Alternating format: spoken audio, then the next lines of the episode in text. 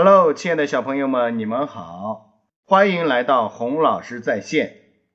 今天继续由我和三年级的小朋友方子林为大家讲“当成语遇到科学”。下面欢迎方子林同学。Hello，大家好。今天我们给大家讲哪个成语呢？蛛丝马迹。好，先请你给大家解释一下它的意思。蛛丝马迹，从挂下来的蜘蛛丝可以找到蜘蛛的所在；从造马爬过留下的痕迹，可以查出造马的去向。比喻事物留下的隐约可寻的痕迹和线索。好的，蛛丝马迹里面包含着怎样的科学知识呢？小朋友们，请竖起你们的耳朵，我们要开讲喽！目前，地球上已知的蜘蛛有三万七千五百多种，它们是地球上最古老的动物之一。科学家已经找到了生活在大约三亿八千万年前蜘蛛的化石。蜘蛛在地球上的生活范围非常广阔，从平原到山林，它们无所不在。蜘蛛生活的地方大多会有蛛丝留下，大多数蜘蛛都是名副其实的吐丝高手。它们用蛛丝保护孩子，用蛛丝帮助自己搬家，用蛛丝捕猎。事实上，就在它们刚刚从卵里孵化出来没多久，已经开始尝试着吐丝了。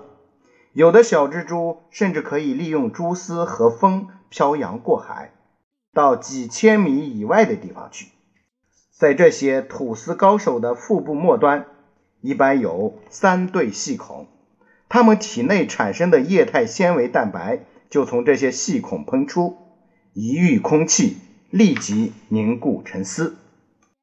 然而，丝和丝并不一样，虽然它们看起来很相似，并且它们的主要组成部分也都是各种各样复杂的蛋白质，但蛋白质的具体和种类取决于哪种蜘蛛吐的，以及它想吐的是什么丝。这令渴望模拟出蜘蛛丝的科学家非常头疼。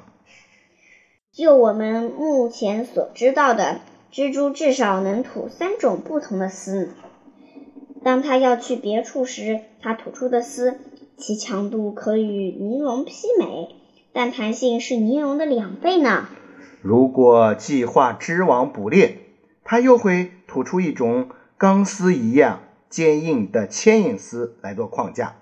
在框架上，它还能吐出一种黏黏的捕猎丝。